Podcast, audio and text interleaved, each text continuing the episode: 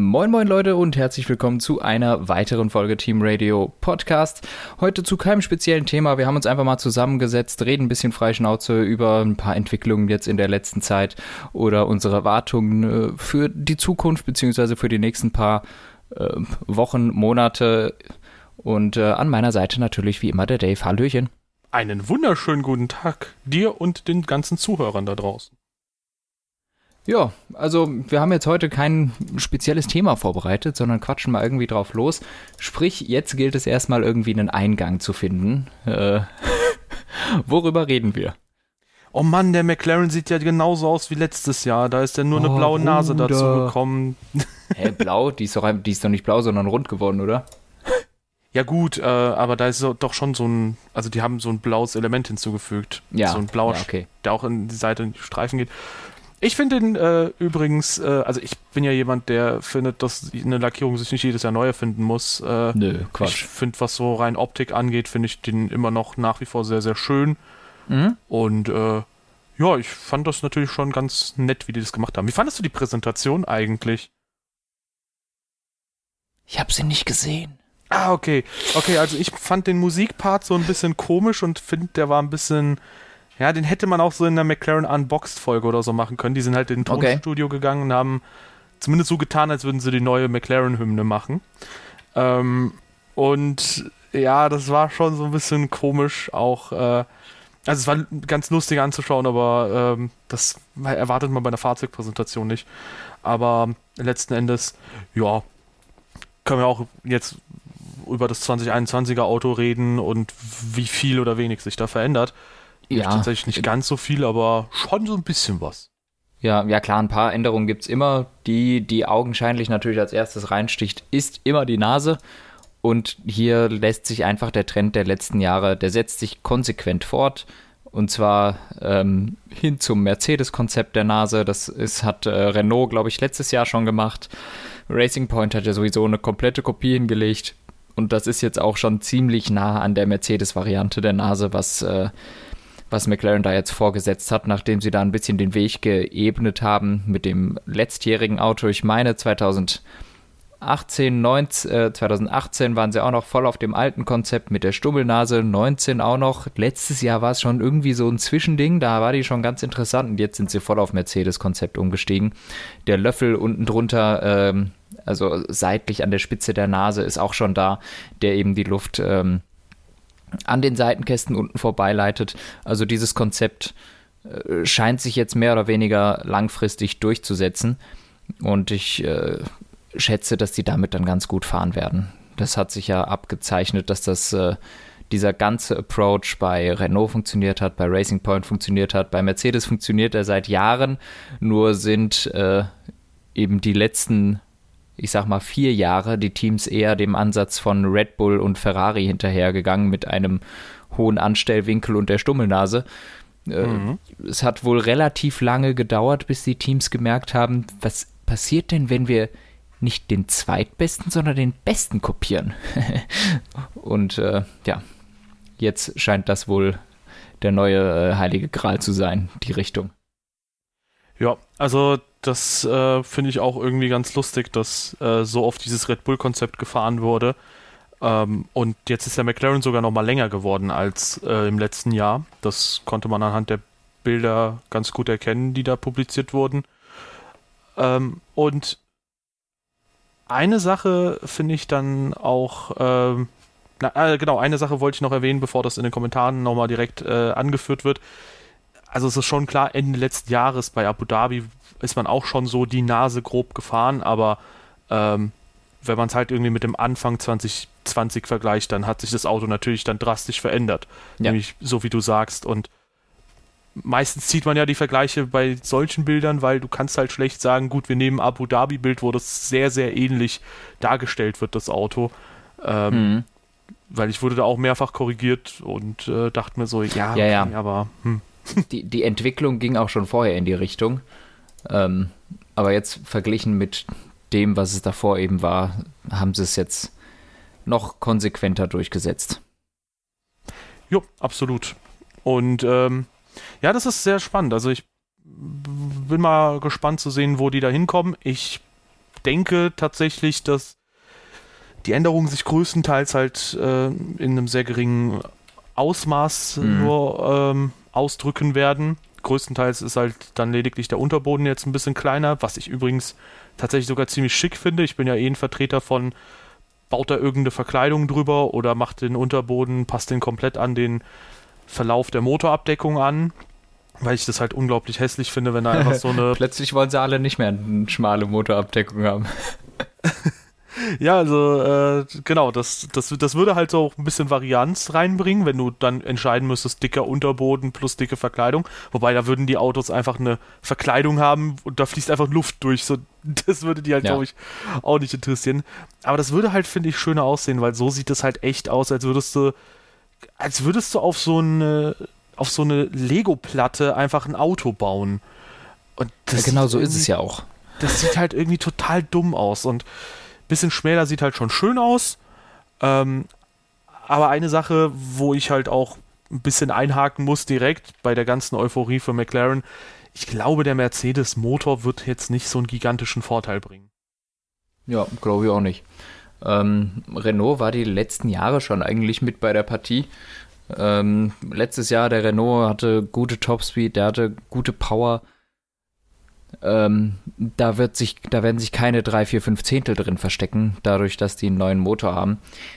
Ich, natürlich weiß, wissen wir auch nicht, was Renault dieses Jahr für einen Motor an den Start bringt. Die wollen ja auch komplett neu, wie eigentlich jedes Jahr, wie auch Mercedes und Ferrari. Ich glaube, nur der Honda ist eine Weiterentwicklung von letztem Jahr so richtig. Ähm, und Renault hat eigentlich ab 2019 ziemlich gute Arbeit mit dem Motor geleistet. Also 2019 äh, haben die, die GPS-Daten gegen Ende der Saison meines Erachtens sogar vermutet, dass die Peak-Leistung des Renault-Motors die stärkste ist, also mehr Leistung bringt als der Mercedes, nicht aber auf Dauer. Ähm, sprich, aber auf kurze Zeit im Qualifying hatte der Renault sogar noch ein bisschen mehr Bums. 2020 war dann aber der Mercedes eigentlich überall besser, der Motor. Das kann sich aber jetzt auch 2021 wieder ein bisschen umgedreht haben. Also Renault ist nah dran an Mercedes.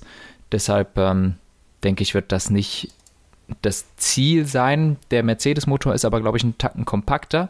Und das ist auch eine Änderung, die man tatsächlich sehen konnte bei dem neuen Auto. Es ist noch mehr so, wie es dir nicht gefällt, da, äh, Dave. Und zwar noch schmaler hinten als davor mit dem Renault-Motor hinten drin, weil der Mercedes kompakter ist. Ist das denn so? Weil von oben betrachtet ähm, sieht man. Schon. Da, ich, wenn ich, ich, ich schicke dir mal gleich ein Vergleichsbild, weil ja, ich persönlich finde tatsächlich, dass das relativ ähnlich ist, nur dass sie an unterschiedlichen Stellen äh, breiter sind. Ähm, nämlich, dass der Mercedes-Motor tendenziell seine breiteste Stelle ein bisschen weiter oben hat, während der ähm, Renault seine breiteste Stelle ein bisschen weiter unten hatte. Und ich glaube, insgesamt hat sich da nicht so super viel getan. Beziehungsweise im Verlauf die breiteste Stelle, aber. Das ist gut möglich, aber gut, besonders groß sind die Änderungen, glaube ich, ohnehin nicht. Da, die haben nicht einen Motor, der riesig ist und einer, der klein ist. ja, ähm, äh, wo es wirklich, glaube ich, so, aufgefallen ist, ich glaube tatsächlich, also du müsstest du auf Pause schnell drücken, äh, wo es tatsächlich, mhm. glaube ich, recht extrem war, war, als ähm, Red Bull von Renault auf Honda gegangen ist. Ich glaube, der Honda-Motor. Ja, links ist der neue, oder? Genau, links ist der neue. Boah, ich finde schon, dass das schmaler aussieht aber wenn du den blauen Part hinzunimmst, aber guck dir mal den orangenen Part an, da läuft der ähm, alte Wagen ein bisschen schmäler zu, finde ich. Und wenn du dir das Ende anschaust, die sind relativ ähnlich, finde ich, am Ende. Also ich finde tatsächlich, der Unterschied ist nicht so gigantisch. Aber ähm, um nochmal kurz Boah, auf die ja. Sache Performance zu kommen. Ich finde tatsächlich, die Performance ist bei äh, Renault auch anhand dessen schon zu erkennen, dass sie halt ähm, 2020 und 2019 bereits schon auf gewissen Powerstrecken eigentlich richtig konkurrenzfähig waren. Mhm. Wenn man mal schaut, dass sie zum Beispiel ja in Silverstone eigentlich echt gut waren, zumindest am ersten Wochenende. In Belgien ähm, waren sie extrem gut. Da war äh, Ricardo, glaube ich, auch ziemlich nah an Verstappen dran. Mhm.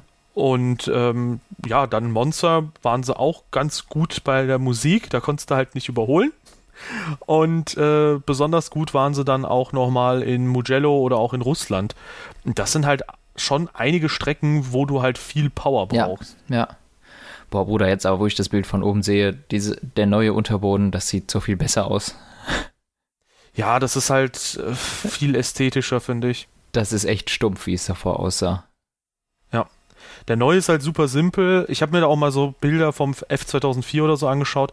Ich finde tatsächlich, ähm, also der hatte auch schon natürlich so einen super breiten Unterboden, aber da hast du halt oben drüber Verkleidung gehabt ja, und deswegen fällt es halt drüber. null auf. Das, ja. das ist so viel schöner einfach. Ja. Ja, nee, das ist, äh, das sieht echt besser aus. Und jetzt, wo es halt schmaler ist, weil jetzt, wo du es gesagt hast, dass das so ein bisschen komisch aussieht, yo, tut's. sieht aus wie so Lego-Platte und da irgendwas drauf geballert. Ja, vor allem diese ganzen Slots wirken auch wie so Lego-Noppen oder so, wenn man nicht genau hinguckt. ja, auf jeden Fall Ja. ästhetisch finde ich, das ist eine schöne Sache und das sollte bitte weiter Ja. verfolgt werden. Das, äh, man möchte ja den Unterboden nicht weghaben, weil der ist ja idealerweise, der, ich glaube, der produziert viel Downforce, ohne dass, dass, dass der Dirty Air-Effekt so schlimm ist. Richtig, ja. aber ähm, man soll bitte irgendwas darüber ba basteln. Von mir aus sollen die Autos deutlich breitere Seitenkästen haben und da fließt einfach nur Luft durch oder so. Mhm. Ja, ist halt die Frage, wie es jetzt äh, 2022, da gibt es ja immer nur diese Konzepte zu, wie das die Teams dann im Endeffekt umsetzen, ne? wie es dann da aussieht. Da bin ich schon sehr gespannt drauf. Ja, ja, das 2022er Reglement.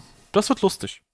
Ja, oh, da freue ich mich drauf. Das, äh, also da habe ich richtig Bock drauf, auf die großen Veränderungen, die dann da kommen. Äh, bin ich sehr gespannt, was die Teams da so sich überlegen, weil ich, ich halte es für möglich, dass wir dann auch wirklich mal wieder äh, andere äh, Designs finden, wie wir ja, gut, zu- 2014 war es ja auch zu Beginn, da haben wir ja Sachen gesehen, da, da kratzt du dir die Augen aus oder denkst halt, ist das jetzt der große Wurf, ne? Also im Endeffekt hat das eleganteste Konzept eigentlich wie immer gewonnen. Ja, ist arguable, äh, ob die, ob Red Bull schöner war oder Ferrari. Bitte was? Was? Aber Ich würde arguable finden, wer gewonnen hat. Moment. Nee, ich fand den Red Bull tatsächlich 2014 auch okay. Der hat das zumindest Ich gut weiß. kaschiert, die neue Nase. ja, ja. Aber ja, die mir, ganz mir hat der. Caterham gut gefallen. Ja, genau. Die ganz hässlichen Konzepte, die haben überhaupt nichts gerissen. Also der McLaren, der Caterham, der Lotus, ähm, Alter, der Ferrari. Hei, Also ich, Oh. ich finde, äh, also der Caterham, der, der schießt den Vogel einfach ab. Bis heute. Der Das ist Caterham, das bescheuertste, was ich je gesehen habe. Wunderschön einfach. Äh, ja, aber auch 2012 zum Beispiel hat man ja gesehen, ähm, dass einige Teams diese Nasenthematik auch ganz anders angegangen sind. McLaren zum Beispiel, das einzige Team ohne so eine richtige äh, Stufennase. Ja. Und meine Güte war das Auto damals schön. Also ich fand den MP4 27 Sehr schönes Auto. bis heute auch super. Ich Ja. kann halt super gut über diesen schmalen, hohen Heckflügel hinwegsehen. Das können, glaube ich, viele nicht. Ja, ja, ich finde den auch gar nicht so schlimm. Und ich muss auch sagen, ich konnte auch sehr gut über die, die Stufennasen eigentlich hinwegsehen. Ich glaube, zu Beginn, so eine Woche findest du sie komisch. Im Endeffekt finde ich zum Beispiel, dass der F 2012 sogar ein bisschen geil aussieht mit dieser Stufe. Ich, ich muss ganz ehrlich zugeben, finde ich auch. Ich finde, das sieht eigentlich geil aus. Nicht, nicht gefallen tut mir bis heute der Red Bull, weil der so einen Schlitz in dieser Stufennase hat. Das finde ich komisch. das sieht da fand ich- unförmig aus. Da fand ich den 13er Wagen sogar noch ein bisschen schöner, den RB9. Der 13er auf jeden Fall schöner, viel, viel schöner. Die haben das, da, da sah es super aus. Der 13er Wagen, da finde ich die, die Ecke wieder schick drin. Aber im 12er, da ist dieses, dieses, dieser scheiß CD-Slot drin. Ja, so, why? Der, Wobei der beim- Red Bull 2013 hat mir sehr gut gefallen. Wobei beim 13er finde ich eine Sache wieder nicht ganz so schön. Die Nase, stell dir mal vor, die Nase wäre so ein Eisstiel. Und das, was da drauf ist, ist so ein bisschen abgeschlecktes Eis. Du hast halt trotzdem so einen ekelhaften Übergang, so ein bisschen, aber er sieht schon deutlich besser aus als beim 12er. Was für abgeschlecktes Eis. Ja, stell dir mal vor, der Part, wo Pirelli steht, ne? Ab da stell dir mal vor, da wäre Ja. so ein bisschen äh, so Eis noch drauf, was du so abgeschleckt hast und was teilweise dann noch über den Dings drüber ragt, Mhm. über den Eisstiel drüber ragt. Das ist dann halt alles, was bis zum Cockpit geht. Und das, was da drunter ist, ist halt noch das, was am äh, wo, wo der Eisstiel da quasi, äh, ja, egal, es, es, sieht, es sieht komisch aus. Es ich beneide dich sehr, um, sehr weird aus. um deine Fantasie. ich bezweifle es, aber hey. Da, aber da gab es ja auch zwei verschiedene Versionen. Ähm, in Spa zum Beispiel war ja eine hässlichere, glaube ich, am Start, ne? Das ähm, kann gut sein. Das war der Red Bull, äh, wie, wie hieß denn der? Red Bull. RB9 ist es. Ja, aber ich, wenn ich jetzt RB9 Spa suche, kommt bestimmt nichts. Deshalb mache ich mal das Red Bull Spa 2013. Ja, doch. Ja. Das waren, da hatten die so eine komische abgeflachte Variante. Da sieht das schon ein bisschen aus wie eine Ente. So, um jetzt auch mal meine, äh, äh, meine Fantasie mit reinzubringen. So, Bild, nein. Ach, das, ja, das, das sehe ich auf jeden Fall, die Ente. Du siehst die Ente? Ehre. Ja, äh, stell dir halt vor, die Entennase ist halt quasi der Eisstiel. Und das, was da drauf ja. ist, das ist halt hier, äh, da, da, da, hast du halt der Seite halt nichts, was drüber ragt. Mich stört halt bei der normalen Nase das, was an der Seite halt drüber ragt. Ja, ah, okay, ja.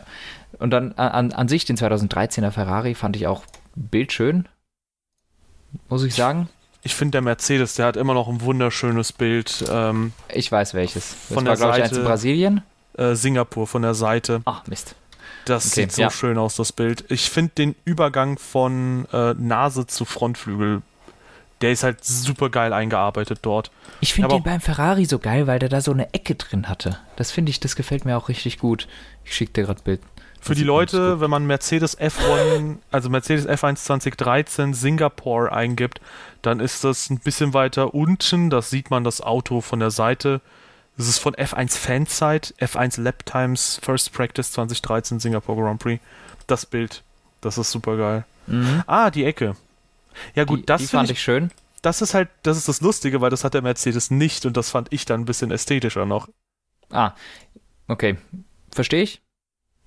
Stimme ich dir eigentlich zu. Nein, Spaß. Ähm, und dann hatte Ferrari aber auch noch für Highspeed-Strecken für manche eine richtig ugly Variante der Nase mit, mitgenommen.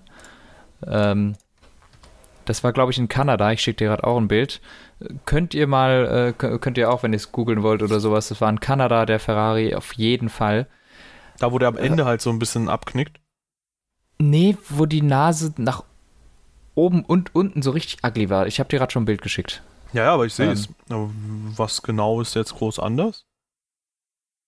Das ist, die Nase ist noch höher und danach geht die so nach innen sehr stark runter, was sie eigentlich sonst hm. nicht tat. Der wirkt so ein bisschen wie der Renault von 2009 auf dem Bild. Korrekt. Und das war ja, wie man schon wusste, ein großartiges Auto. Und dieses Nasenkonzept wurde auch nicht weiter verfolgt. Ja, allgemein ähm, wurden die Titel Hoffnung 2013 bei Ferrari nicht weiter verfolgt. oh. Ja, zumindest nicht nach dem Reifenwechsel. Äh, als dann die Reifen äh, verstärkt wurden. Bis dahin war der Ferrari ja wirklich sehr gut dabei. Mm, ja, ja, geht so. Äh, das, das, ja, die haben zwei Rennen gewonnen. Ja, und die haben es hinbekommen, dass sie in Bahrain durchgehend DRS hatten. Das war auch nicht schlecht. ja, ohne das hätten sie vielleicht drei Rennen gewonnen. Ach Mann, das ist halt echt so Classic Ferrari einfach. Ich habe mir letztens aber just über dieses Reifenthema Gedanken gemacht. Äh, es wird ja so oft darüber gesprochen, dass Mercedes ganz vorne im Schongang fährt und ich muss an der Stelle mal sagen, ich werde das wahrscheinlich auch immer häufiger mal in so Videoform verpacken, weil ich glaube, das mhm. funktioniert da ganz gut. I call Bullshit, weil das Ding ist, heutzutage ist in der Formel 1 eine Sache super wichtig, die Reifen zu verstehen. Es gibt schon einen Grund, warum Hamilton und Bottas im Quali genau gleich schnell sind und im Rennen ist Hamilton ab einem bestimmten Punkt eine halbe bis eine Sekunde schneller. Der versteht, wie er die Reifen angehen muss, der versteht, ähm, wann er vielleicht ein bisschen stärker oder weniger stark pushen kann, wie er seinen Reifen, äh, wie er seinen Fahrstil anpassen muss, um die Reifen mhm. nicht zu überstrapazieren. Und das bietet ihm halt letztlich diesen gigantischen Vorteil. Er kann aber nicht sagen, ich fahre jetzt zehn Runden im Schongang, damit die Reifen aus dem Arbeitsfenster rausgehen und dann kommen sie nicht wieder rein an der Stelle glaube ich halt wirklich, dass da so ein Stimmt. bisschen Mercedes. Die Reifen müssen immer im Fenster bleiben. Ja, ich glaube, Mercedes wird da halt immer arg überschätzt, dass man halt denkt, ja, die werden schon irgendwie noch 800 PS extra rausballern können. So, ja, nee, vielleicht auch eher nicht so. Vielleicht sind die, vielleicht ist Toto Wolf nicht ein Lügner und wenn er sagt, ja, wir sind irgendwie an der Spitze unserer Leistungsfähigkeit, dann stimmt es möglicherweise auch. Möglich. Also ja. die, die Theorie macht auf jeden Fall Sinn mit dem Reifen, aber ich halte es trotzdem sehr gut für möglich, dass die nicht mit voller Motorleistung da vorne äh, dann rumfahren, wenn sie eh weit weg sind und sowas. Da halte ich es schon für möglich, dass sie dann da ein bisschen runterschrauben. Das tun allerdings alle, weil wenn alle mit voller Motorleistung fahren würden, dann kommen sie mit drei Motoren bei weitem nicht durch. Außerdem haben sie dann auch nicht genügend Sprit dabei. Ja gut, das auf jeden Fall. Aber gut, ich kann mir halt vorstellen, ein bisschen Lift and Coast oder so, das machst du ja standardmäßig. Auch allein schon, mhm. damit du ein bisschen leichter ins Rennen starten kannst oder so. Aber ich kann mir halt nicht vorstellen, dass Mercedes so arg runtergeht. Es ist jetzt nicht so, als ob die jetzt um die Kurven schleichen würden. Äh, mindestens ja, da nein. müssen sie halt voll drauf brettern. Nee, da kann ich mich auch nur an ein konkretes Rennen erinnern, wo, wo die Mercedes wirklich komplett um die Kurven geschlichen sind. Und das war auch mehr so vom Fahrer initiiert. Geht es gerade um Bottas letztes Jahr? Nee? Oh, oh das wäre ja ein übel nicer Front. Nein, es ging eigentlich um Hamilton 2016 in äh, Abu Dhabi. Oh, ah. ja, gut. Oh, scheiße, das wäre auch ein heftiger Front gewesen. das, das war aber unbeabsichtigt und vom äh, Fahrer initiiert. Wir sind von Valtteri Bottas. Ich habe zuallererst tatsächlich gedacht, als du noch gesprochen hast, dass du vielleicht von Kanada 2014 sprichst. Weil da mussten sie ah, auch stimmt. irgendwann mhm. super lahm durchfahren, weil die halt die Bremsen komplett durchgebraten haben. Ja, Hamilton hat es ja auch gar nicht geschafft, oder? Ja, ja, der musste das Auto abstellen und Rosberg ja. ist ohne ERS-System noch Zweiter geworden. Ja, das ist echt sad, ne? Ja. Aber Danny Ricciardo hat das Rennen gewonnen, das war nicht schlecht. Mhm. Und Danny Ricciardo hat schon mal ohne ERS ein Rennen gewonnen. Tja.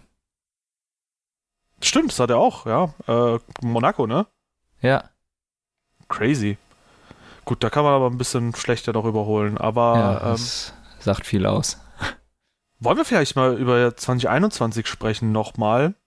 Ja, gern. Okay. Ähm, machen wir mal Schnelldurchlauf. Was glaubst du, wer gewinnt das Teamduell? Russell oder Tifi? äh, ja, ich, ich gehe auch mal auf deine Community-Umfrage. Ich sage aber mal ganz dreist. Ich lehne mich weit aus dem Fenster, sag Russell. Ja, okay. Ähm, ich muss allerdings sagen, eine Sache ist bei so kleinen Teams, glaube ich, sehr wichtig, nämlich äh, wie bewertet man das genau? Weil du könntest wie viel Glück hast du, falls dein Teamkollege einen Motorschaden hat und es kommen nur acht Autos ins Ziel. Latifi wird Achter und hat somit das Teamduell gewonnen. Richtig. Und, Stichwort äh, Robert Kubica, ne? Und Russell äh, versenkt das Auto hinterm Safety. Was? Ähm, nee, aber äh, das ist halt so das Ding. Sagst du dann, okay, Latifi hatte, sagen wir mal, einen Punkt mehr in der Saison und deswegen gewinnt er das Teamduell? Oder nimmst du vielleicht das Rennduell auch noch mit rein? Weil das fände ich halt dann, glaube ich, noch mal interessanter, wenn man sagt, okay, du hast zwar jetzt einen Punkt mehr geholt, aber du stehst halt im Rennduell 19 zu 1 hinten. So, sorry, Mann, das kann man dir jetzt nicht anrechnen als Sieg. Nee, nee.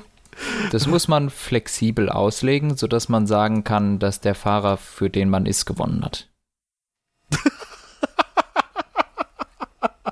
oh Gott. Ja, Anton, äh, du hast dazugelernt. Ich habe vor, vor ein, zwei Folgen gesagt, du gehst da mit zu viel Sachlichkeit genau. ran. Das, das ist genau die richtige Herangehensweise. Genau. Ich habe ähm, es mir, mir zu Herzen genommen. Und äh, Ehrenmann, Ehrenbruder. Ja. Ähm, ja, dann, äh, das könnte beim nächsten Teamduell ganz hilfreich sein. Mick Schumacher oder Nikita Mazepin? Ja, Mick Schumacher. Da muss ich sagen. Aber es wird nicht, es wird nicht äh, ein großer Vorsprung sein. Ja gut, allein schon, weil es Haas ist. Ne? das, das ein zum Punkt, einen, viele Punkte Punkt sind ohnehin nicht drin. aber der Mazepin ist auch schnell.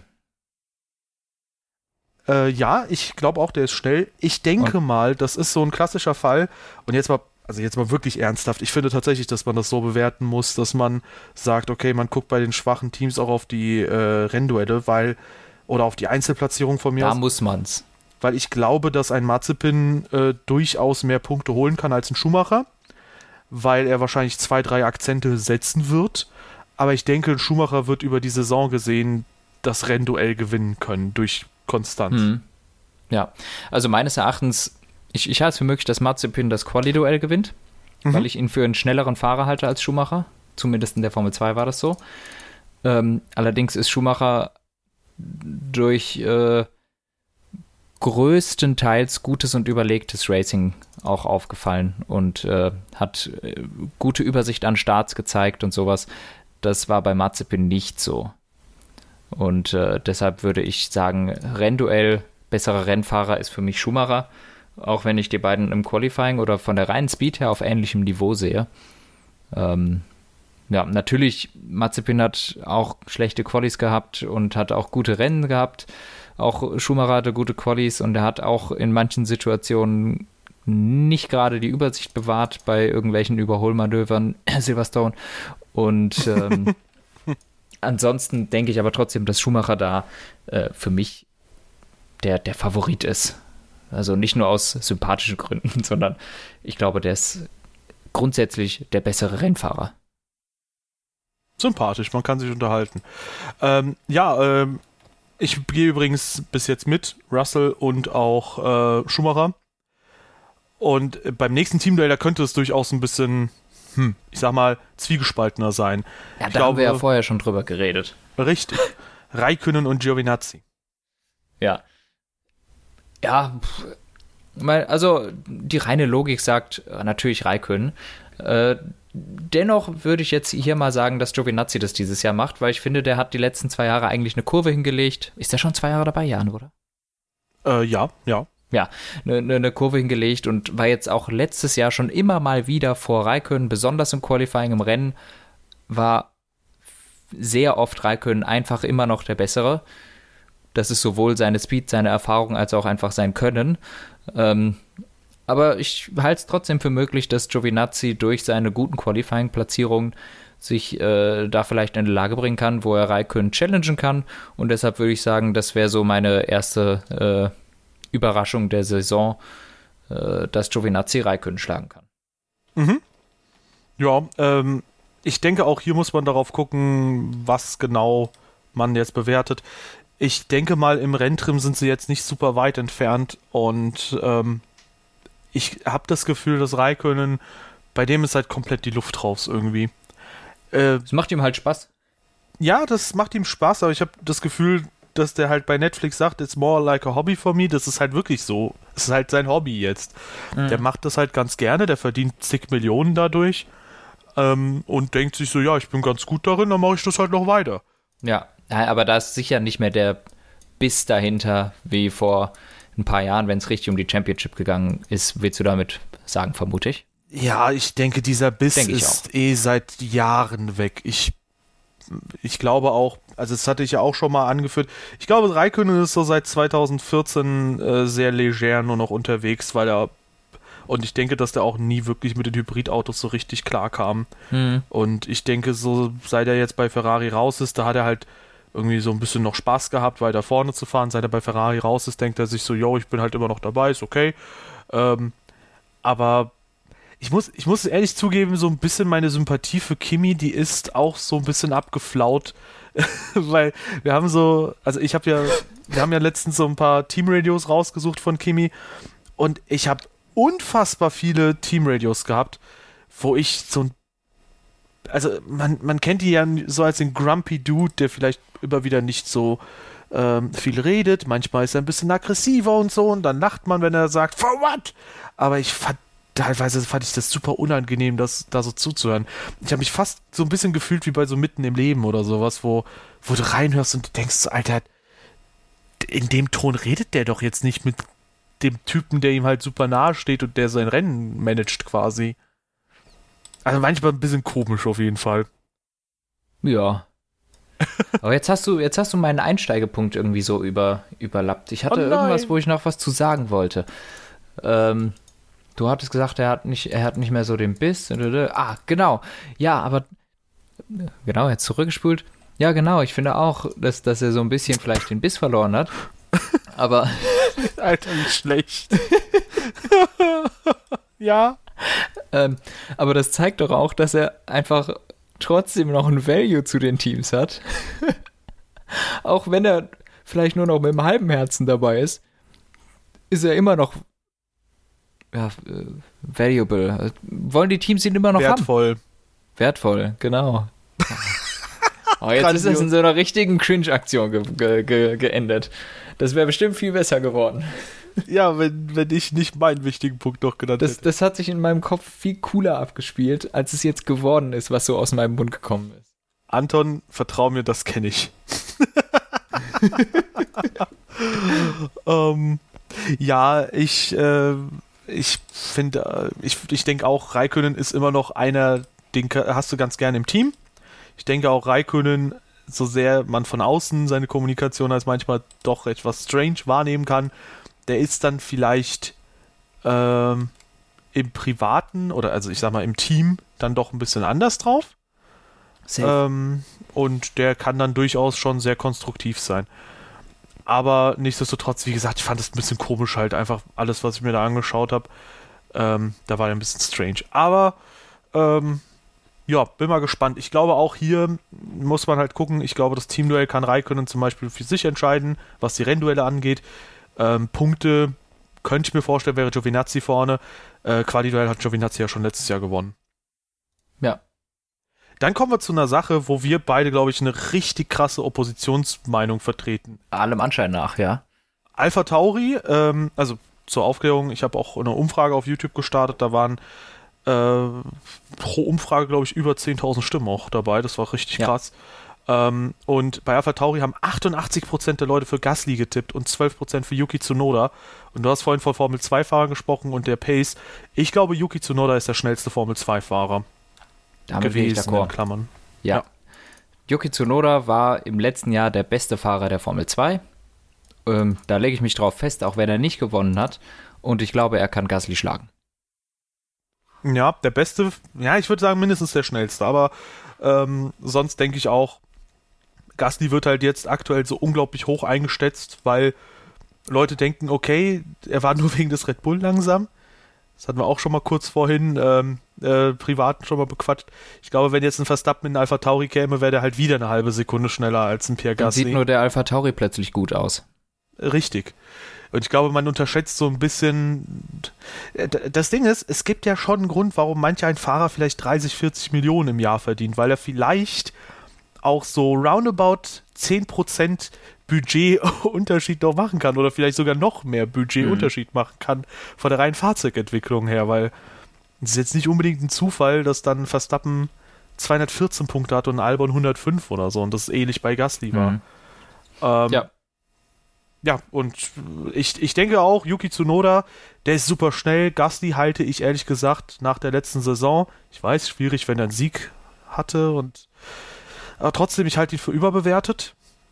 Ähm, jetzt habe ich es gesagt. Und ich denke, dass äh, Tsunoda da so ein bisschen, wie man so schön auf Englisch mittlerweile sagt, das ganze Ratio wird.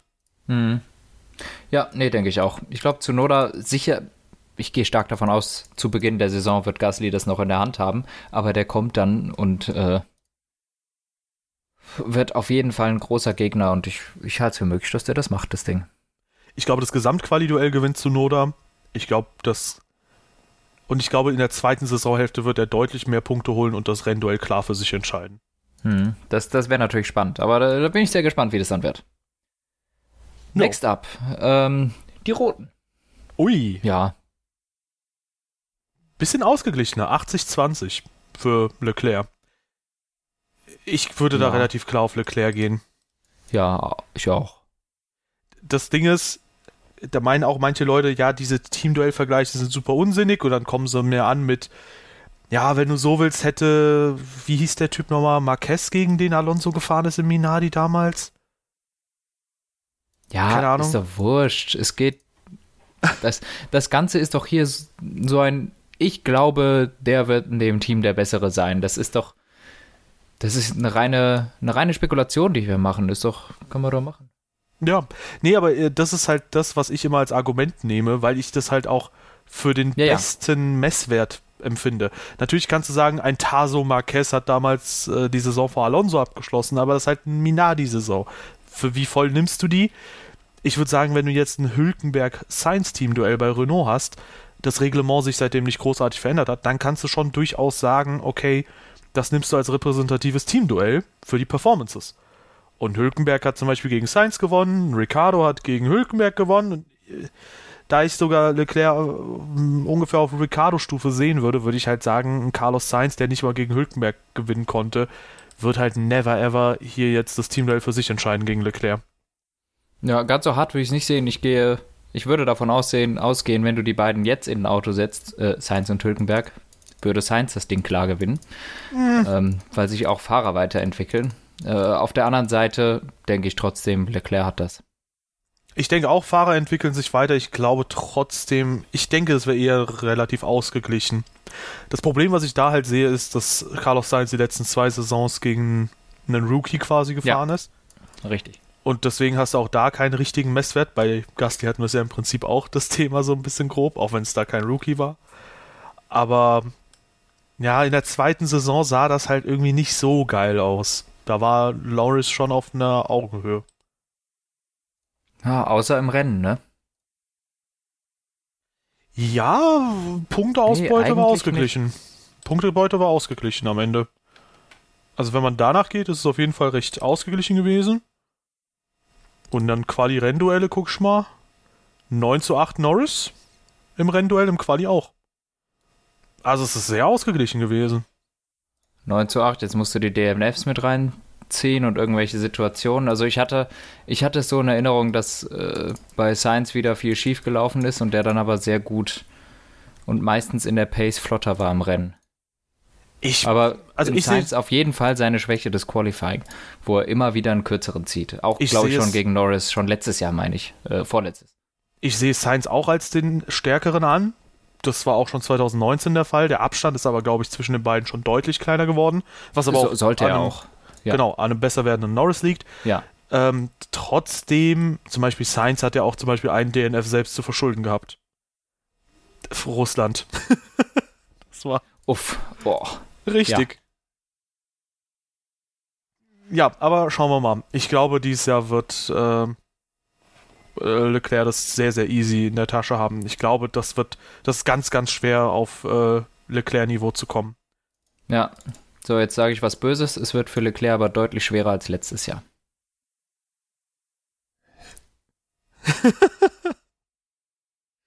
ja. Ja, da, so groß da, wird der Abstand nicht sein. Also, wenn das so ist. Also, ich finde, man muss auch mal Klartext reden können und man kann die 2020er Saison trotz jeglichen schwachen Boxenstops und so weiter und so fort, muss man sagen, Alex Albon wurde aus seinem Cockpit rausdiskutiert, weil er die Hälfte der Punkte von Verstappen gerade mal hatte. Und Leclerc hatte fast dreimal so viele Punkte wie sein Teamkollege. Ein Punkt mehr und er hätte dreimal so viele gehabt. Ich glaube, das spricht schon ja, ja das erklärt schon, was du gerade meinst. Ja. Nein, nein. Also ich, ich lehne mich jetzt nochmal weit aus dem Fenster. Leclerc holt nicht dreimal so viele Punkte wie seins. Okay. Puh, formulier's doch so, dann, weißt du, dann triggerst du die Leute nicht. Wobei vielleicht. Ja, es macht Spaß zu triggern. Hatet Anton in den Kommentaren, das ist gut für den Algorithmus. Boah, mach nicht den. Ach so, ja, doch, mach den. Nein, nee, ähm, äh, next one. Renault, ja, äh, Alpine. Alpine. Das vierte Team mittlerweile mit dem A-Buchstaben als Anfangsbuchstabe. Mhm. Aston Martin, Alpine, Alpha Tauri und. Genau, und ich glaube, Alonso gewinnt. Aston Martin und. Ja, genau. Äh, ich glaube, der wird hardcore unterbewertet. Äh, gut, er ist 40 oder so, aber ähm, der Typ hat in die 500 mehrfach bestritten die letzten Jahre. Der ist jetzt äh, Dakar sogar gefahren. Der hat 24 Stunden Daytona gewonnen, war da teilweise im Regen pro Runde drei bis fünf Sekunden schneller. Ähm, der hat, also der, der, Typ ist einfach Wahnsinn. Der hat in der WEC richtig krass rasiert und Alonso ist einfach krass. Punkt. Das ist jetzt nichts, wo du sagst, ja, der ist mittlerweile alt und schimmelig. Nee, nee, der ist schon krass. Ach, ja. stimmt, der hat auch noch einen äh, Radunfall gehabt, der zum Glück sehr glimpflich ausgegangen ist. Irgendwas am äh, Oberkiefer war es, glaube ich. Genau. Aber wurde schon nach 48 Stunden entlassen. Insofern gute Genesung, Alonso, wenn du das hier hörst, mein guter Freund. Und äh, Grüße gehen raus, ne? Grüße gehen raus, Kuss. Ähm, ja, nee, aber äh, hoffen wir mal, dass das überhaupt nichts Einschränkendes ist. Ja, ja, meines Erachtens Ocon Aufwärtstrend äh, erkennbar gewesen äh, letztes Jahr, besonders im Qualifying. Aber ich glaube, äh, wenn du im Jahr hinter Ricardo gewesen bist und auch mit dem Aufwärtstrend im Qualifying immer noch, zwar nur noch knapp hinter Ricardo, aber immer noch hinter Ricardo, es rei das reicht nicht für Alonso. Es, wenn du hinter Ricardo bist, reicht es nicht, um Alonso zu schlagen. Und ähm, ja, deshalb würde ich sagen, ist das eine relativ für mich eine relativ klare Sache, auch wenn ich für eine Überraschung offen bin. Also wenn vielleicht Alonso doch plötzlich so alt geworden ist, dass er nicht mehr so flott ist, aber irgendwie rechne ich nicht damit, weil dieser, dieser Knick ist bei ihm noch nicht gekommen. Hm. Und Alonso kann auch perfekt Pfannkuchen wenden. Ich habe den Video passend dazu geschickt. Ja. Ähm, da kommen wir zum nächsten Teamduell. Aston Martin F1 erstes Jahr in der Formel 1 mit diesem Namen und ähm, Sebastian Vettel tritt gegen Lance Stroll an. Ich finde es halt, wie gesagt, sehr, sehr schade, dass äh, der da keine Messlatte hat, wo man quasi gucken könnte, ob Vettel sich verbessert durch das Auto. Ich werde da wahrscheinlich den Perez-Vergleich dann ziehen und gucken, wie schlägt sich Vettel im Vergleich zu Stroll, im Vergleich Perez gegen Stroll. Mhm. Ähm, ja, ich glaube, dass es an Vettel geht, auch wenn ich sagen muss, gerade wenn ich so manch andere Sache sehe, wie krass deutlich Leute für ähm, den einen oder anderen Piloten stimmt, das hier ist schon wieder sehr, sehr krass. 92% für Vettel, 8 für Stroll. Hm. Ja, also Karten auf den Tisch. Äh, ich denke, das geht an Vettel. Ja, ich auch. Aber nicht mit großem Abstand. Also ich glaube, das wird ein relativ enges Duell. Aber das geht an Vettel. oh Gott. Oh Gott, oh Gott, oh Gott. Das hat Anton gesagt, Leute. Das hat Anton gesagt. Ähm. Du hast genau das gleiche gesagt, nur anders formuliert. Du hast irgendwas drumherum schwadroniert, um die Abstände bei anderen äh, Abstimmungen und sowas. Ich habe das gleiche gesagt wie du, Nein. nur ein bisschen direkter. Nein. Mhm. Ich habe gesagt, ich werde den äh, Vergleich Perez-Stroll äh, mit dem Vergleich Vettel äh, Stroll ziehen, aber ich habe nicht gesagt, wie ich erwarte, wie der genau aussehen wird. Okay, wenn ja. Vettel jetzt doppelt ja so viele, wurscht. wenn der Vettel doppelt so viel Abstand zu Stroll hat, dann sage ich, also wie Perez, dann sage ich, boah, krass, aber ich habe nicht gesagt, ob er mehr oder weniger Abstand hat. Ja, ist ja auch völlig wurscht. Ich glaube nur einfach nicht, dass es ein riesiger Abstand wird.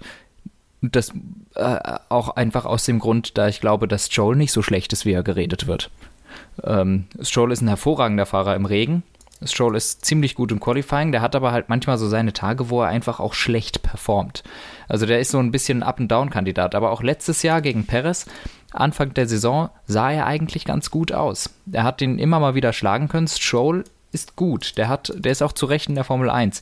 Und deshalb denke ich, das ist ein guter Fahrer. Das ist kein Leclerc, den Vettel da neben sich hat, keine Frage. Aber ähm, das ist jetzt nicht so, dass er hier den billigsten Teamkollegen aller Zeiten hat, weshalb er den komplett abziehen kann. Sondern Stroll ist nicht so schlecht, wie er oft geredet wird. Deshalb denke ich, so groß wird der Abstand nicht sein. Ich würde ihn halt schon eher im hinteren Mittelfeld sehen. Ist ja nicht das Schlechteste dann. Ja, würde ich auch nicht behaupten, aber ich glaube schon, dass der da. Also ich glaube, es gibt wenige Fahrer, gegen die Stroll jetzt das Teamduell gewinnen würde in der aktuellen Formel 1. Boah, sag's doch jetzt nicht so, jetzt müsste ich ja ein Gegenbeispiel nennen. Ja, dann nennst du jetzt Latifi wahrscheinlich. Äh, gut, Schumacher Mazepin, weil sie äh, mhm. Rookies sind. Ja, die drei. Aber dann wird es halt wieder ein bisschen enger, ja, ne? weil bei, bei Giovinazzi okay. würde man dann auch wieder schon sagen, so, ja, hm, schwierig. Da wird es schon wieder eng. Genau, bei Giovinazzi okay. und Raikönen wird das dann wieder enger werden. Ich denke schon, dass der einer der schwächsten Piloten ist. Was halt aber nicht heißt, dass er aus der Formel 1 rausgehört, weil Okay. Es muss halt in der Formel 1, weißt du, in den Top 20 muss es auch einen 20. halt geben. Mhm. Gut, ja. Hast mich überzeugt. Ändert natürlich nichts an dem ganzen Bums, dass Vettel gewinnt. Wow. Ja, gut. Ähm, also gut, ja, warten, warten wir mal ab. Also ich, ich denke, ich gehe auch davon aus, ähm, ich fände es halt nur sehr kurios, wenn es dann nicht so ist. Das ja, würde nee, mich äh, das, dezent schockieren. Ja, das wäre dann quasi der endgültige Abschied der Karriere, wenn er gegen Stroll verliert. Also sorry. Ähm, nee, aber da, da, ich kann mir nicht vorstellen, dass es so weit kommt. Seien wir ehrlich. Ähm, weil, weil, weil, weil es ist immer noch Sebastian Vettel. Irgendwie kann er dann ja doch noch mal einen aus dem Hut zaubern. Vielleicht auch, wenn dann irgendwie was passt. Meinst du ganz allgemein kurz, äh, äh, kurz mal äh, ausschneiden, meinst du, dass seine Performance sich verbessert, dass es tatsächlich an Ferrari lag oder an seiner Stimmung oder sowas? Oder was, was denkst du? Ich denke, wenn es tatsächlich an seiner Stimmung gelegen haben sollte, das wird ja oft gesagt, dass er irgendwann nicht mehr motiviert war und deswegen nicht mehr volle Performance abrufen wollte, fast schon. Ähm, ich würde auf jeden Fall, ich will das nicht glauben, weil ich würde viel Respekt einbüßen, den ich für ihn halt noch empfinde. Glaube ich auch nicht. Ähm, weil, wenn du Racer bist, ich habe das Beispiel auch letztens mal im Stream gebracht, ein Hamilton, ein Albon, Perez, ein Ricardo oder wer auch immer, das sind für mich halt Vollblut-Racer, weil die unabhängig von der Situation, im Fall von Hamilton ist es halt mhm. jahrelange Dominanz, die versuchen trotzdem das Maximum rauszuholen. Ein Ricardo hat ein safes Cockpit, ein äh, Sainz hat ein safes Cockpit, ähm, ein Album musste bis zuletzt um sein Cockpit kämpfen und so weiter und so fort. Alle haben so ein paar unterschiedliche Situationen, aus denen heraus sie performen müssen und die haben meistens halt trotzdem versucht, das Maximum rauszuholen. Ob jetzt, um das Cockpit zu behalten oder einfach um sich trotzdem zu beweisen, ja auch ein mhm. Perez oder so. Und wenn du diesen Biss nicht hast, das ist halt, da haben wir das vorhin von, Rika, äh, von Raikönnen gehabt, äh, wo ich ja auch gesagt habe, obwohl es mein Kindheitsheld ist, ja, irgendwie nicht mehr ganz so geil. Und wenn das bei Vettel auch der Fall sein sollte, das, das fände ich sehr schade, aus so einer rein sportlichen Sicht, aus der ich das halt sehe, ja. finde ich das bei Raikönnen sehr schade und fände ich es auch bei Vettel wirklich schade. Ja. Ja, ja, ich sehe es äh, ich ähnlich. Ich denke, Vettel wird sich steigern nächstes Jahr, ganz klar. Aber ich glaube auch einfach, dass er neben, neben Leclerc sieht man halt auch einfach schwach aus vielleicht. Ähm, und ich gehe aber davon aus, dass das jetzt besser wird. Gut, um das Thema abzuhaken, ich glaube, die letzten drei Teams gehen relativ flott. Wobei ich muss McLaren, ganz kurz noch ergänzen, ja. Ähm, ja. es wird ja vermutet, dass es wegen des Autos sein könnte. Ich glaube, der Effekt wird ein bisschen kleiner ausfallen, als man denkt weil ich glaube, dass das Hybrid-Konzept grundsätzlich vielleicht einfach problematisch ist für jemanden, mhm. der ein stabiles Heck mag, weil die Power halt sehr plötzlich kommt mit viel Drehmoment. Yes. Und ähm, ich sag mal so, wenn Vettel sich äh, steigern sollte kommende Saison, dann muss er, wenn man von diesem Fazit ausgeht, ähm, dann müsste er schon ähnlich wie Perez performen, finde ich. Wenn ja. das nicht der Fall ist, wenn er, wenn am Ende Stroll 75 Punkte hat und Vettel hat 84 Punkte, sage ich jetzt nicht, ey, der ist komplett wieder erstarkt. Mhm. Ja, verstehe. Jo. Okay, McLaren. Geht das so schnell? Glaubst du? Ja, für mich ist das Ricardo. Für mich auch. Also aber ich sehe da, Norris ist gut und gewesen. witzig, aber ich, es ist auf dein, bei deiner Abstimmung tatsächlich das knappeste gewesen. Auch ja. wenn es immer noch 75 zu 25 ist. Trotzdem meines Erachtens ist das eine klare Nummer. Ähm, Ricardo ist heftig. Ja, ich denke auch. Äh, Ricardo ist ein Konstanzbestie. Und äh, ja, das wird richtig, richtig gut werden. Der hat die ersten ja. zwei, drei Rennen bei Renault Probleme gehabt damals. Äh, aber das wird sich so schnell fixen. Und ich glaube, Ricardo fährt auf so einem unglaublich hohen Niveau. Der wird so hardcore unterschätzt eigentlich. Mm, das wird nächstes Jahr schwierig für Norris. Mhm. Ja, ja. sehe ich genau. Apropos schwierig. mhm. Ja, wird auch für Perez nicht leicht. Ja, Perez wird jetzt plötzlich in einem Siegerauto sitzen, aber leider einen Teamkollegen neben sich haben, der seine letzten Teamkollegen quasi rasiert hat. Und äh, Perez wird besser abschneiden als seine zwei Vorgänger, aber er wird nicht gegen Verstappen gewinnen. Das denke ich auch. Verstappen ist da, denke ich mal, insgesamt der Stärkere. Mm, ich möchte schon mal eine Bold Prediction abgeben. Ich glaube, von den vier Top-Fahrzeugen, also Red Bull und Mercedes, wird jeder mindestens ein Rennen gewinnen, vorausgesetzt der Red Bull ist jetzt nicht eine Gurke. Oder ja. der Mercedes. Von beidem ist nicht auszugehen, weil es ein sehr ähnliches Auto sein wird wie letztes Jahr. Ja, genau. Aber ich denke, wie gesagt, äh, alle vier werden dann ein Rennen gewinnen. Bottas, Perez, nice. Verstappen und Hamilton. Ah, sogar Bottas, ja, cool. wow. Ja, das Ding ist ja, Bottas ist im ersten Rennen dann immer ziemlich gut und dann fängt das Hamilton stimmt. an, das Auto zu verstehen und fährt dann ab. Ja, aber das Auto kennt er ja schon. Ja, ja gut, dann kannst du auch sagen, dass er den 2020er schon kannte, weil 2019, ne? Ein paar nee, Parameter Digga, ändern sich ja schon. ja, wir werden sehen. Es darf für Bottas nicht noch in 2018 geben. Ja, gut, wobei, ja gut, da werden wir, glaube ich, an anderer Stelle mal drüber ja. quatschen, dass das halt jetzt eh schon so eine Geschichte ist, wo es, glaube ich, langsam, wo langsam ja. Schluss ist mit Bottas ist, und. Ist ein Thema für einen anderen Tag, glaube ich. Ja. Ja, und 2022 lesen wir dann neue Namen, mindestens. Das glaube ich auch. Und wo wir jetzt eh schon bei diesem Team gelandet sind, können wir das auch noch abschließen, wer das Mercedes-Duell gewinnt. Ich glaube, da sind wir uns auch einig. Das wird Bottas. Ich habe vorhin einen Kommentar bei mir auf YouTube gelesen, wo einer Russell mit einem L geschrieben hat. Ich glaube auch, Russell gewinnt oh. das Mercedes-Team-Duell. Auch nur ein. Ah ja, ich sehe es tatsächlich vor fünf Stunden. Ja, herzlichen Glückwunsch. Ja, wo ich mir halt denke, also das ist eh so ein Ding, ne? Vor vier wie, Stunden noch einer. Warum? Wie kann man einen Fahrer so hart hypen, ohne ihn richtig schreiben zu können? Das ist sowas, das werde ich halt bis zuletzt nicht verstehen. Ja. Also, wenn dann embrace es und mach auch nur ein S, dann hast du Rusel wirklich. Oder Rüssel. Rüssel. Rüssel hast, hat, hat auch einer geschrieben, ja. Wo ich mal behaupte, da steckt Autokorrektur dahinter, aber. aber das ist halt so das Ding, weißt du? Das ist halt wie die Leute, die sich beschweren, dass die deutsche Sprache verkommt und dann können sie weder Zeichensetzung vernünftig noch, keine Ahnung, können sie die verschiedenen ja. Fälle voneinander unterscheiden. Ja, kann ich natürlich. ich schwör sogar.